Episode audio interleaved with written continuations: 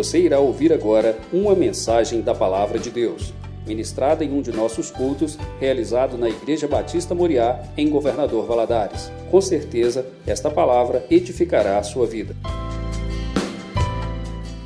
Irmãos, vamos abrir a palavra de Deus em Atos. Vamos no solo de pé, em reverência à palavra. Atos. Nós leremos capítulo 10. Atos 10, do verso 1 ao verso 8.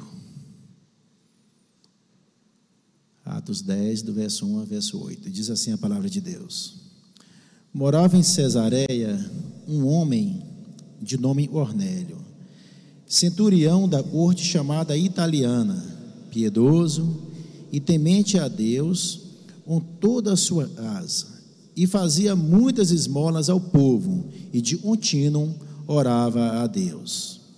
Esse homem observou claramente durante uma visão, cerca da hora nona do dia, três horas da tarde, um anjo de Deus se aproximou dele e disse: Cornélio, este, fixando nele os olhos e possuído de temor, perguntou: E é, Senhor? E o Senhor, o anjo lhe disse: As tuas orações e as tuas esmolas subiram para a memória diante de Deus. Agora, envia mensageiros a Jope e manda chamar Simão, e tem por sobrenome Pedro. Ele está hospedado com Simão, curtidor, cuja residência está situada à beira-mar.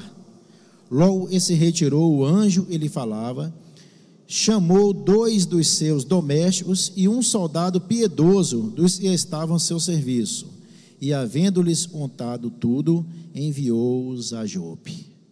Vamos orar? Põe a mão no seu coração, fala assim: Deus, fala comigo nessa noite.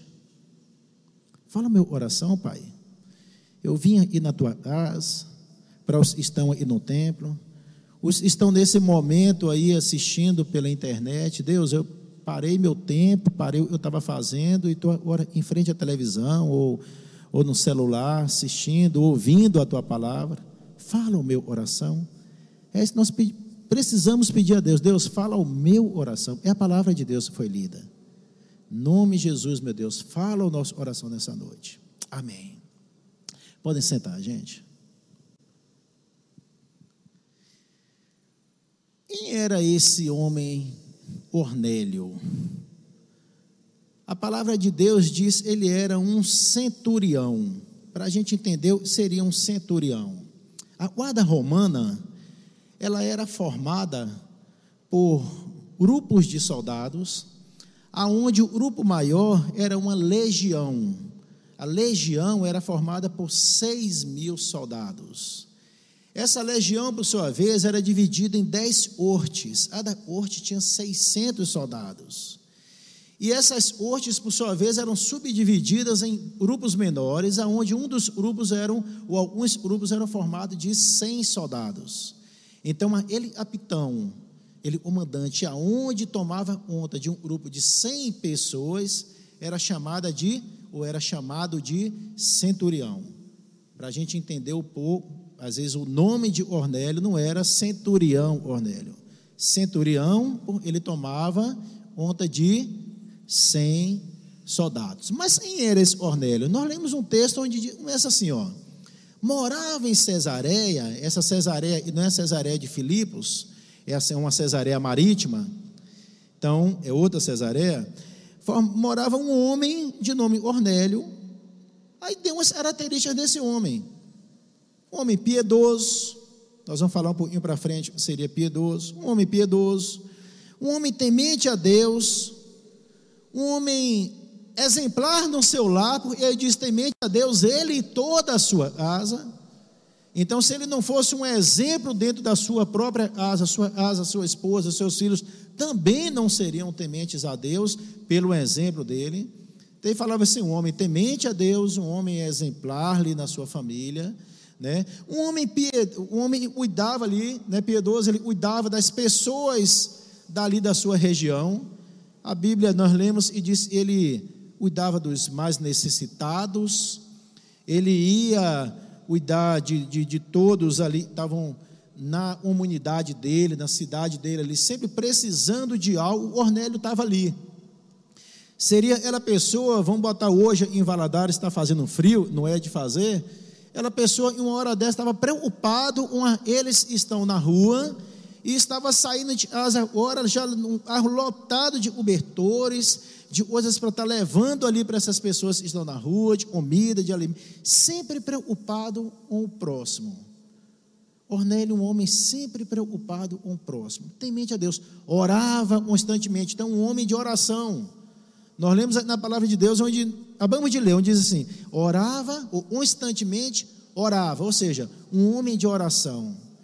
Então talvez você está me ouvindo, está se identificando com esse Ornélio. Olha, eu sou um homem temente a Deus, ou uma mulher temente a Deus.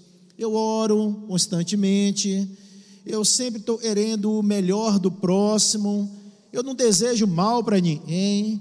Eu sou uma pessoa realmente é, e ama a obra do Senhor. Eu me envolvo com os trabalhos da igreja sempre eu posso. Eu sempre eu posso, estou envolvido ali na obra de Deus. Esse era Ornélio. E talvez você está se identificando com esse Ornélio. Mas lendo essa, esse texto, lendo a palavra de Deus, esse texto nos mostra, e é o tema da nossa mensagem nessa noite, e ser bom entre aspas, e bom, bom, é só existe um, é Jesus, mas ser bom e temente a Deus não significa ser salvo. Esse é o tema da nossa mensagem nessa noite. Talvez você se sente uma pessoa boa, talvez você sabe você é temente a Deus, você sempre se preocupa com o próximo, mas olha, ser bom e temente a Deus não é o suficiente para ser salvo. Porque senão a obra de Cristo na cruz, a morte de Cristo na cruz, seria em vão. Porque aí a salvação já seria pelas obras. Eu sou bom, eu não desejo mal ao próximo, eu sou temente a Deus, eu me envolvo com uma obra de Deus, com a casa de Deus, eu sou salvo. Não. Então você pode ter todas essas características, você me ouve na internet, talvez você se identificou quando eu estava lendo esse texto de, de Ornélio, aonde falava de Ornélio, você diz, nossa, eu sou esse aí, ó. Eu sou temente a Deus, eu sou piedoso. Piedoso no Antigo Testamento significava mais aquele homem tinha muita compaixão, tinha dor do próximo. Já no Novo Testamento, essa palavra piedoso já é uma palavra onde as pessoas oravam assim, mais buscando mais comunhão com Deus, era uma pessoa que tinha um, um respeito maior às coisas religiosas. Uma pessoa tinha uma devoção a Deus, era uma pessoa piedosa. Então o Novo Testamento está dizendo: olha, Cornélio era um homem e tinha uma devoção enorme para Deus. Era um homem e se envolvia com as coisas religiosas e tinha um respeito enorme pela obra de Deus, pela casa de Deus. Temente a Deus, dava esmolas, jejuava, era um sacerdote do lar, usava um bom testemunho entre todos. Ele era conhecido na terra, mas também era conhecido nos céus. E nós lemos em um versículo onde o anjo disse assim: Olha, as suas esmolas, as suas orações chegaram aos céus. Então, ele também era conhecido nos céus. Só e a sinceridade, ele era bem sincero nas coisas que ele fazia com Deus. Só e a sinceridade não é suficiente para levar uma pessoa para o céu. Deus conhece seu coração. Você pode ser sincero na sua obra, no que você faz, mas a sinceridade não é suficiente. Então, o primeiro ponto eu iria tratar nessa noite com você é ser religiosamente sincero não é suficiente para alguém ser salvo. Eu vou repetir. Ser religiosamente sincero não é suficiente para alguém ser salvo. Nós temos um exemplo clássico. Nós temos um exemplo clássico. Nós acabamos de ler sobre esse homem, Cornélio. A sinceridade dele no ajudar o próximo, a sinceridade dele de estar ali no trabalho da igreja, a sinceridade dele de estar na obra do Senhor. Era um homem prosélito, um homem prosélito, ele se converteu ao judaísmo. Então ele obedecia as regras do judaísmo. Tanto nós começamos a ler dizendo que às três horas da tarde, a hora nona, e era um costume dos judeus, parou para orar. Então Cornélio se identificava com a, com a obra de Deus. Ele era sincero no ele fazia. Mas ser religiosamente sincero não é suficiente para ser salvo. Capítulo 11, no versículo 13 a 12, nos afirma, nos afirma, e Cornélio não era salvo, mesmo com todas essas características. Capítulo 11, versículo 13 a 12, diz assim: E ele nos contou um vira o anjo em pé em sua asa. Isso e já é Pedro, quando ele volta lá para a Judéia, ele, ele é questionado pelos judeus, por ele saiu para ir na casa de Ornélio, e Ornélio era o gentil. Só para a gente entender esse contexto, os judeus, eles não se relacionavam com os gentios, porque eles viam os gentios como pessoas imundas. Eles não se identificavam como gentios, eles para eles, Deus era um Deus salvador apenas para os judeus. Então, quando Deus dá uma visão para Ornélio, para Pedro, primeiro, no, no, no versículo 9, diante do, do capítulo 10, ele está mostrando para Pedro ela cortina, não sei se vocês lembram, aonde aparece uma cortina e desce do céu uns animais, quadrúpedes, vários animais, aonde para os judeus eram animais imundos. Aí Deus vira para Pedro, dizendo assim: Pedro, mate homem. Isso aconteceu na hora sexta, a hora sexta era meio-dia, Pedro estava com fome. Aí, enquanto preparava a comida de Pedro, Pedro subiu ao terraço para orar. Aí Deus dá essa cortina para Pedro, uma visão, aonde Pedro vê os animais, e nessa visão aparece uma voz dizendo: Pedro, mate homem. Pedro diz: Não, Senhor. Jamais eu faria isso, jamais eu comeria uma coisa imunda. E essa visão aparece por três vezes, até que Pedro entende. E era Deus falando a oração dele. E ele tenta, procura entender o que está acontecendo. Ele procura entender o significado dessa visão. Aí nós vamos ir no segundo ponto, antes do segundo ponto, deixa eu só terminar de ler capítulo 11, versículo 13 a 14. Ele nos contou como vira o anjo em pé em sua casa. Ele dissera: Envia a Jope e manda chamar Simão, por seu nome Pedro, o qual te dirá palavras mediante as quais será salvo, tu e toda a tua casa. Então, esse versículo está nos afirmando que Ornélio não era salvo. Não, não pode ser salvo para quem já é salvo. A salvação vem para os perdidos. Então, quando ele está dizendo, olha, vai até a casa de Pedro, ele vai vir ministrar a palavra para que seja salvo você e a sua casa, ele está dizendo, Cornélio, mesmo com toda piedade, mesmo com toda, todo temor a Deus, mesmo com todo o trabalho ao próximo, de ajudar o próximo, você não é salvo. Esse versículo nos afirma isso. O segundo ponto que quero ver com vocês é que a salvação é uma obra divina realizada pela graça. Então a salvação não é, não é um merecimento nosso. Não é por algo que nós fizemos e nós vamos ser salvos. Não. A salvação é pela graça de Deus, mas opera por meio de instrumentos humanos. Deus opera por meio de instrumentos humanos. Versículo 4 e 5, olha o que nós acabamos de ler, versículo 4 e 5. Cornélio, este, fixando nele os olhos e possuído de temor, perguntou: E é, Senhor? E o anjo lhe disse: As tuas orações e as tuas esmolas subiram para a memória diante de Deus. Agora, o anjo não pregou a palavra, o anjo entregou a mensagem de Deus. Deus mandou o anjo transmitir uma mensagem, mas empregou a palavra foi foi Pedro. Foi Pedro. Olha o versículo 5. Agora envia mensageiros a Jope e manda chamar Simão, ele tem sobrenome Pedro. Antes de salvar os gentios, Deus sabia e Pedro e os judeus não se envolviam com os gentios. E sabia e os gentios, eles tinham receio de receber os judeus, para os judeus se sentir uma raça superior. E Deus veio apenas para eles. Meu irmão, Deus preparou situações para na hora esse encontro ocorresse, o gentil fosse salvo, ele pecador fosse salvo. Deus sempre cria situações. Sempre. Deus deu a visão para Pedro, ela, acabei de falar da, da cortina, do, e deu, aí Pedro, não, Senhor, mas é impuro. Ele falou, não torne impuro, eu tornei puro.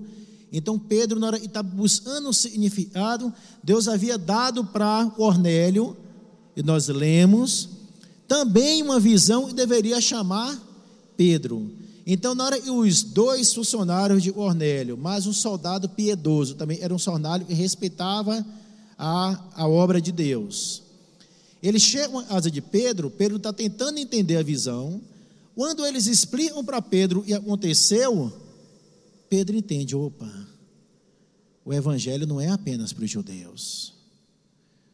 Jesus morreu em uma cruz, não apenas para os judeus, e sim para todo mundo. Ele entende isso. Aí ele sai e vai com aqueles homens até a casa de Cornélio, anuncia o evangelho e Cornélio é salvo. E esse texto está nos ensinando.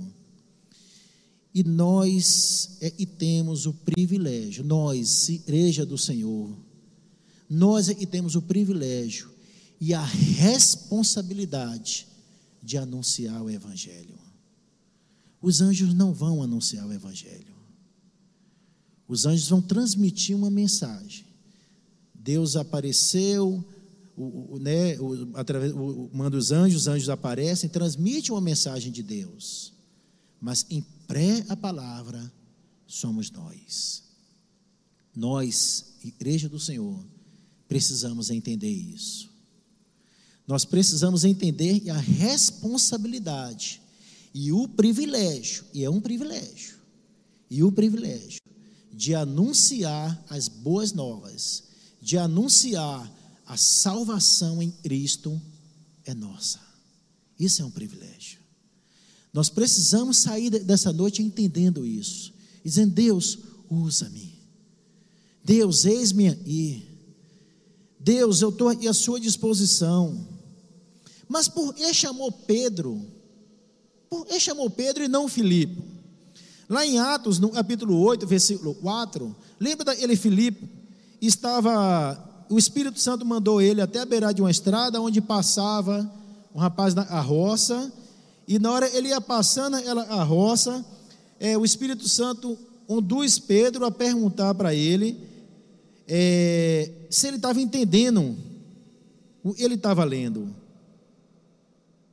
Aí Pedro, o eunuco, era a história do eunuco, onde Filipe fala assim: Você entende o que você está lendo? Ele estava vindo de uma, vamos botar assim, de um acampamento religioso.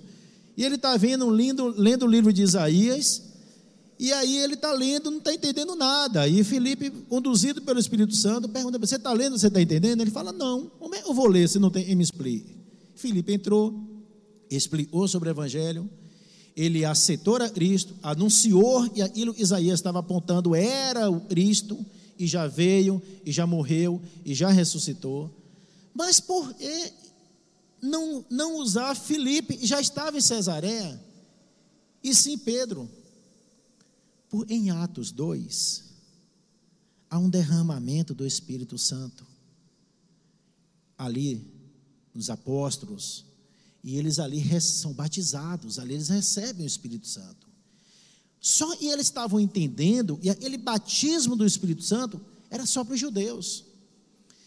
Deus ele faz a obra tão completa, e se Pedro apenas fosse lá, anunciasse o evangelho para Cornélio e fosse embora, e não tivesse, ou outra pessoa anunciasse, Cornélio fosse salvo, Pedro e os judeus eram os líderes religiosos daquela época, Eles iam continuar achando, e a, ação do batismo do Espírito Santo era apenas para eles.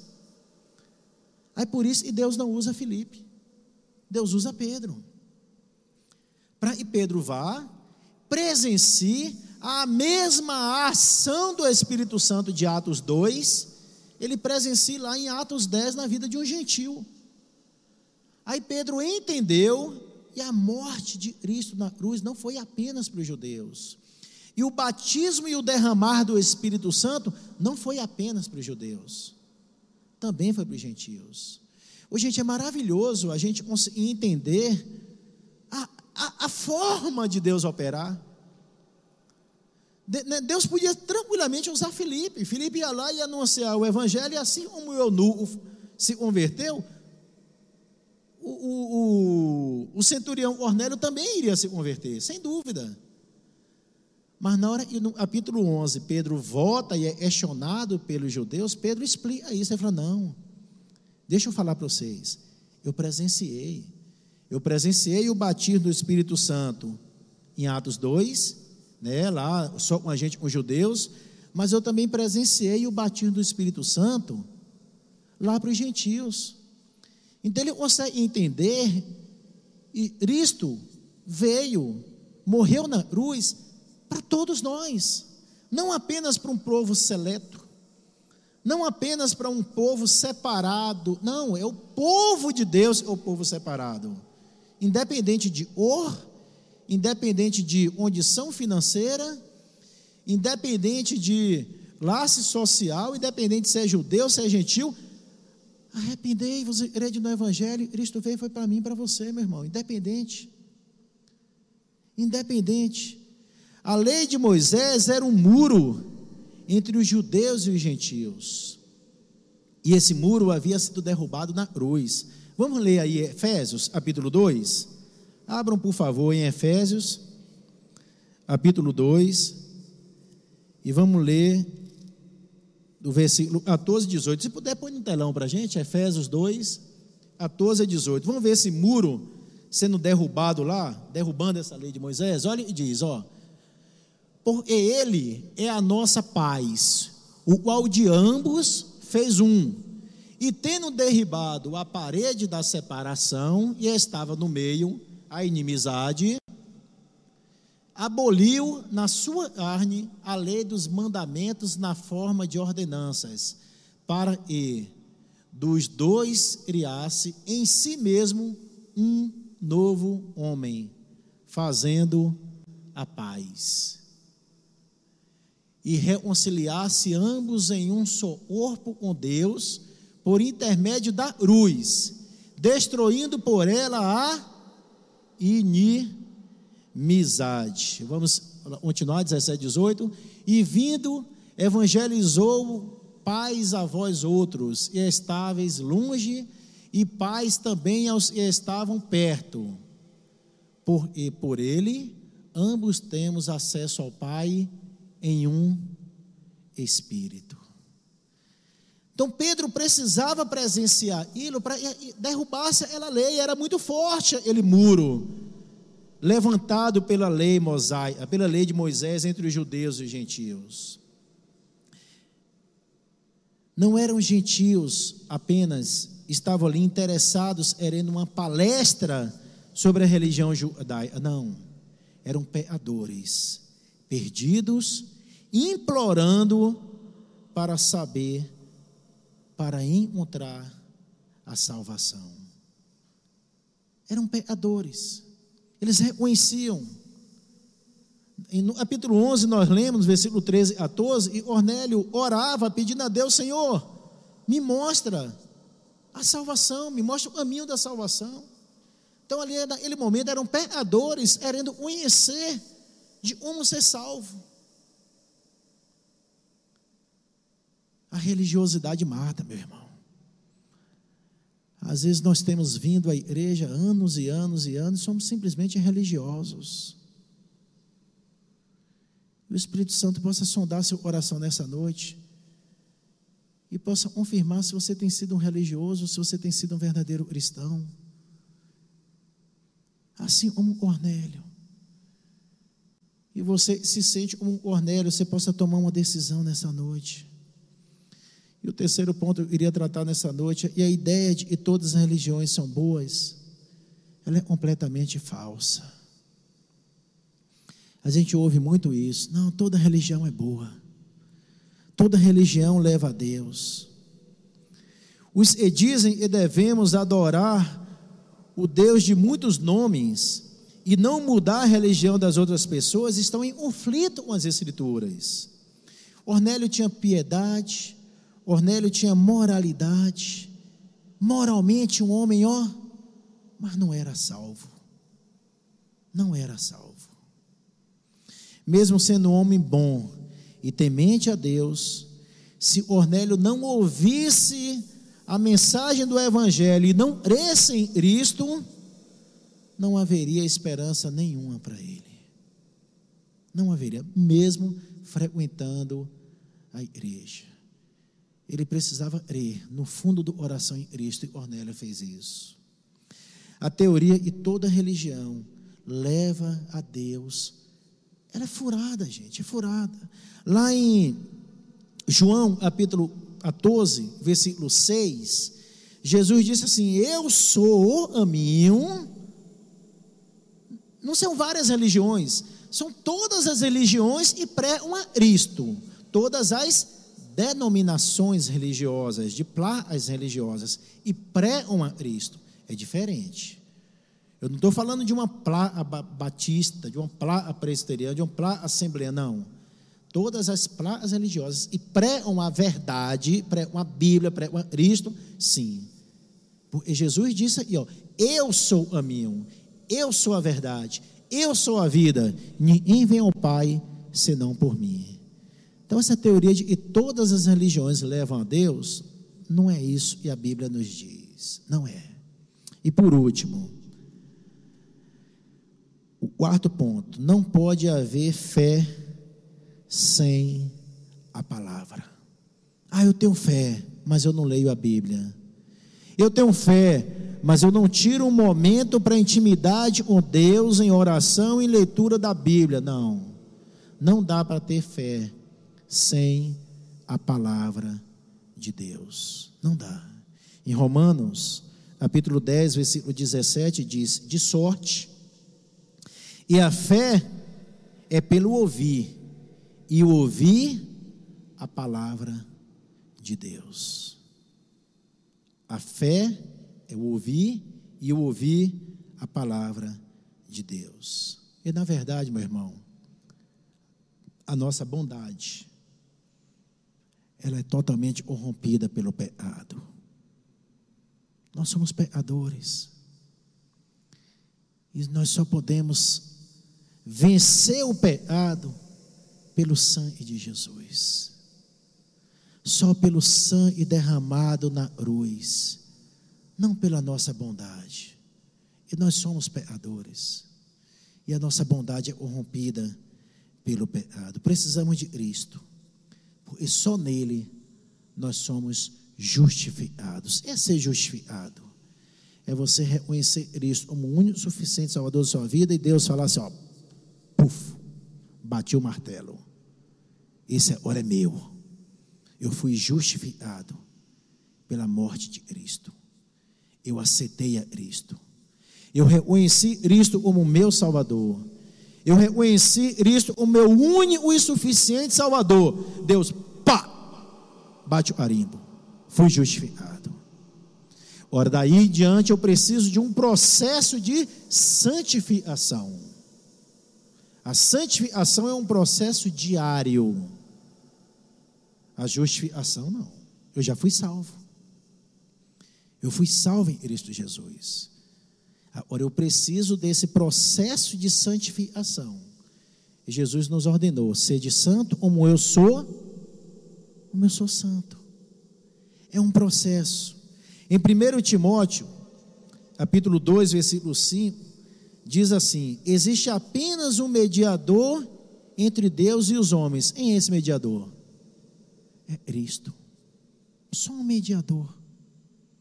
Só existe um mediador entre Deus e os homens, Jesus Cristo. Em Atos capítulo 4, versículo 12, diz assim: E não há salvação em nenhum outro, não há. Não há salvação em nenhum outro, porque abaixo do céu não existe nenhum outro nome dado entre os homens, pelo qual importa e sejamos salvos. Não há outro nome, não há outro nome. Só o nome de Jesus. Em Romanos 10, 9, nos dá a oportunidade de, e se você ainda não entregou sua oração a Cristo, você fazer isso nessa noite. Romanos 10, 9 diz assim: Se com a tua boca confessares Jesus como Senhor, e em teu oração creres, e Deus o ressuscitou dentre os mortos, serás salvo. É simples. É simples. Isso é pessoal. Eu não posso fazer isso por você. Os pastores dessa igreja não podem fazer isso por você. É você. Ah, mas eu sou religioso, eu estou na igreja há não sei quantos anos, eu me envolvo com a obra de, da igreja, eu me envolvo. Não seja um Cornélio. Não seja um Cornélio. Cornélio era um homem bom, era um homem piedoso, era um homem temente a Deus, mas não era salvo. Se com a tua boca confessares ao Senhor Jesus, em teu coração creres e Deus o ressuscitou dentre os mortos, serás salvo. Feche seus olhos. Põe a mão no seu coração. Assim, Deus, se eu tenho vivido como um Cornélio, nessa noite, Pai, eu peço ao Senhor e vai falando com Deus, eu peço ao Senhor, eu sou mude a minha história. Sim, Deus, eu, eu confesso Jesus Cristo. Se você ainda não fez isso, faça isso. Se você ainda não confessou Jesus Cristo como único e suficiente Salvador da sua vida, se no teu oração você não creu e Deus o ressuscitou dentre os mortos, faça isso nessa noite. Deus, eu creio. Eu creio. Se você ainda não entregou sua vida a Cristo, e você quiser fazer isso, Levante do seu lugar, venha aqui na frente. Se você ainda não entregou e você é fazer isso publicamente, quando eu faço isso publicamente, eu estou dizendo para todos, inclusive para o inferno: olha, a minha vida é de Cristo, a minha vida é de Deus. É como uma aliança, e eu coloco, e nós colocamos na mão, nós estamos dizendo para os outros: olha, essa aliança significa eu sou comprometido. Essa aliança significa eu tenho um compromisso. E quando você reconhece Cristo publicamente, você é batizado. Aí é um outro processo onde você vai continuar e vai batizar se você ainda não é. Você está reconhecendo publicamente e você, e mostrando para todos, e você é de Cristo. Você me ouve na internet. Talvez você ainda não entregou sua vida a Cristo. Se você não fez, se você puder, coloque-se de joelho. E se você não puder ajoelhar, fique de pé. Mas ponha a mão no seu coração, entregue sua vida a Cristo nessa noite. Essa mensagem é uma mensagem evangelística. É uma mensagem onde Cristo está dizendo: Vinde a mim, vinde a mim, todos os que estáis cansados e oprimidos, e eu vos aliviarei. Então talvez você esteja cansado, talvez você se sinta oprimido. E Jesus está falando nessa noite: Vinde a mim. Vinde a mim. Deus, em nome de Jesus, o Senhor conhece cada um, Pai. O Senhor sabe, meu Deus, em verdadeiramente já entregou a vida ao Senhor ou em tem vivido como Ornélio. Tem misericórdia, Pai. Tem misericórdia. Meu Deus, o Senhor possa alcançar essas orações nessa noite, como um dia o Senhor alcançou o meu. O Senhor usa pessoas um dia, Deus, uma senhora passou, me deu um bom dia, e através daquele bom dia, eu tive uma visão, aonde eu me via fazendo coisas nojentas, e ali eu entreguei o meu oração para o Senhor, eu tinha 19 anos, mas o Senhor usou pessoas, Só usou pessoas, só usou uma senhora para dar um bom dia. Só usou pessoas. E o Senhor possa usar, meu Deus, os teus filhos nessa noite, os Ornélios, possam ser recebidos pelos Pedros. E o Senhor vai levantar e tem levantado. Meu Deus, o Senhor move situações. O Senhor é um Deus aonde, nesse momento, o Senhor pode estar criando situações para e os Ornélios, os teus filhos têm orado sejam alcançados nessa noite. Eu creio, meu Deus, o Senhor pode alcançar orações nessa noite. Meu Deus, são Cornélios e Cornélios e têm vivido vidas achando que estão salvos, mas não estão. Meu Deus, eu creio, o Senhor está levantando situações, como o Senhor criou essa situação com Pedro tendo uma visão um anjo aparecendo para Cornélio. E na hora eles se encontraram, eles não tiveram dúvida. E tudo aquilo foi criado, movimentado, argumentado, é organizado pelo Senhor para aquele momento, para que houvesse salvação. Eu só possa fazer isso essa noite, meu Deus. Nome de Jesus, nós te louvamos. Saímos daí felizes. Saímos daí uma oração agradecido por saber e para o Senhor basta uma palavra. E aonde é esses Ornélios e nós temos orado estejam, podem ser alcançados pelo poder do teu evangelho nessa noite. Nome de Jesus. Completa essa palavra, Deus, no oração de cada um. Amém.